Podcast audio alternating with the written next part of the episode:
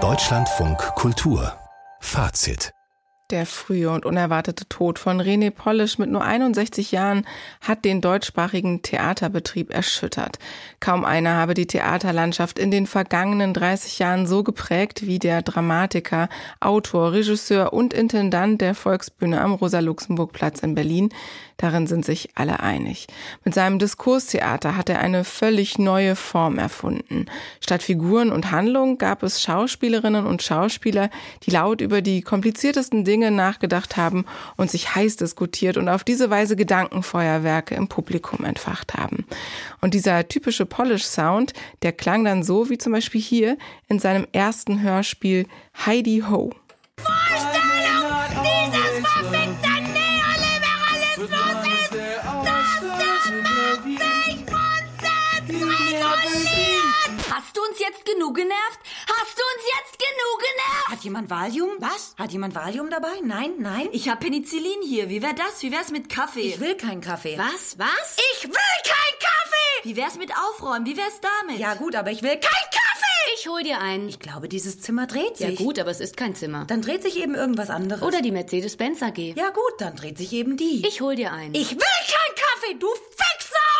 Ja, so klang das Theater von René Polisch. Das war ein Ausschnitt aus seinem ersten Hörspiel Heidi Ho. Kultur Kulturstaatsministerin Claudia Roth hat heute erklärt, das Theater von René Polisch war Kult, vor allem bei vielen jungen Menschen. Der Intendant des Berliner Ensembles Oliver Reese schrieb, dass Polisch eine ganz eigene, unverwechselbare Theatersprache erschaffen habe und Regisseur Ersan Montag hat heute bei uns im Programm gesagt, dass Polischs Theater alles andere als Frontaltheater war, sondern einen Gemeinschaftsraum eröffnet hat, den er vorher so noch nicht kannte.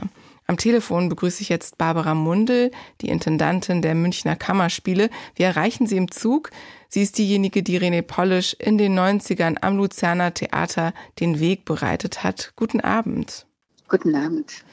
Die Berliner Zeitung hat heute geschrieben, man möchte so scheiße schreien können wie die Figuren in seinen frühen Stücken und die E-Mail mit der Todesnachricht einfach wegschreien.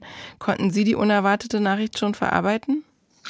Also nicht wirklich. Ähm, ich habe auch deshalb im Zug sitzend nach Jena sofort verpasst, umzusteigen in Erfurt, weil ich so in Gedanken versunken war und versucht habe, das zu begreifen. Tagsüber ging das irgendwie nicht und dann im Zug sitzend dämmerte mir das so richtig und äh, das ist so richtig verstanden habe ich das noch nicht. Anfang der 90er Jahre, da war René Polisch arbeitslos, das kann man sich heute gar nicht mehr vorstellen. Er stellte sich an der Volksbühne vor, an der schon der junge Frank Kastorf war und dort ist er erstmal abgeblitzt und dann haben sie ihn als Intendantin nach Luzern geholt und von da an ging es steil bergauf. Was haben Sie denn damals in ihm erkannt und in ihm gesehen, dass Sie dachten, der muss bei mir inszenieren? Also ich hatte Sachen von ihm in Frankfurt gesehen. Ich hatte zwei ähm, so Gastprofessuren am äh, Institut in Gießen, am Theaterwissenschaftlichen Institut. Und da war René gerade fertig geworden und es gab immer noch viele Freunde von ihm und äh, die haben gesagt, du musst du unbedingt hinfahren nach Frankfurt und dir die Sachen angucken. Und das habe ich dann auch getan. Und äh, das fand ich eine so ungewöhnliche Stimme, dass ich dann in der Vorbereitung von Luzern ihn sehr schnell gefragt habe, ob er Interesse hätte. Und für Luzern war das damals ein sehr ungewöhnliches Projekt, eine Soap. Ähm, ich glaube, wir haben alle zwei Wochen eine neue Folge gebracht. Er hat geschrieben, probiert und dann gespielt und wieder geschrieben, gespielt, probiert. Mal Samstagabend und aus dem Stand heraus, ähm, wie ein Wunder, war das voll in dieser wirklich Stadt mit 50.000 Einwohnern ähm, in der sich die jüngeren Leute damals vom Theater verabschiedet hatten. Und das war wirklich grandios. Es war jeden Abend ein Fest. Das heißt, äh, die Herzen sind ihm auch da schon zugeflogen vom Publikum.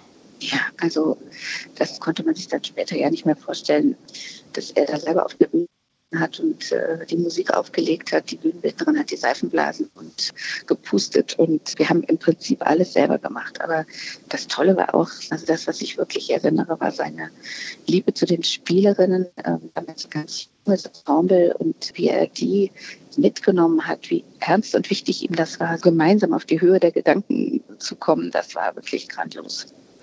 Was heute auch ganz besonders auffällt an den öffentlichen, aber auch an den nicht öffentlichen Reaktionen ist, dass die Schauspieler, aber auch die Kritiker und natürlich das Publikum René Polish sehr geliebt haben. Und in einer Zeit, in der wir ständig über Machtmissbrauch am Theater reden, scheint das doch sehr besonders zu sein. War er denn ein echter Teamplayer oder woher kam diese Liebe? Ich glaube, das sind auf der einen Seite die Texte und Stücke natürlich, aber er war auch ein sehr, jetzt sage ich auch schon, er war, ja, ich glaube, er war ein Teamplayer. Es ist zwar so ein komisches Wort, aber die Spieler hat er wirklich mitgenommen und begeistert. Ähm, und er war ein freundlicher Mensch, unerbittlich und deutlich in seinen Gedanken und in dem, was er wollte, aber trotzdem zugewandt. Barbara Mundel, die Intendantin der Münchner Kammerspiele, mit ihren Erinnerungen an René Polisch. Herzlichen Dank dafür.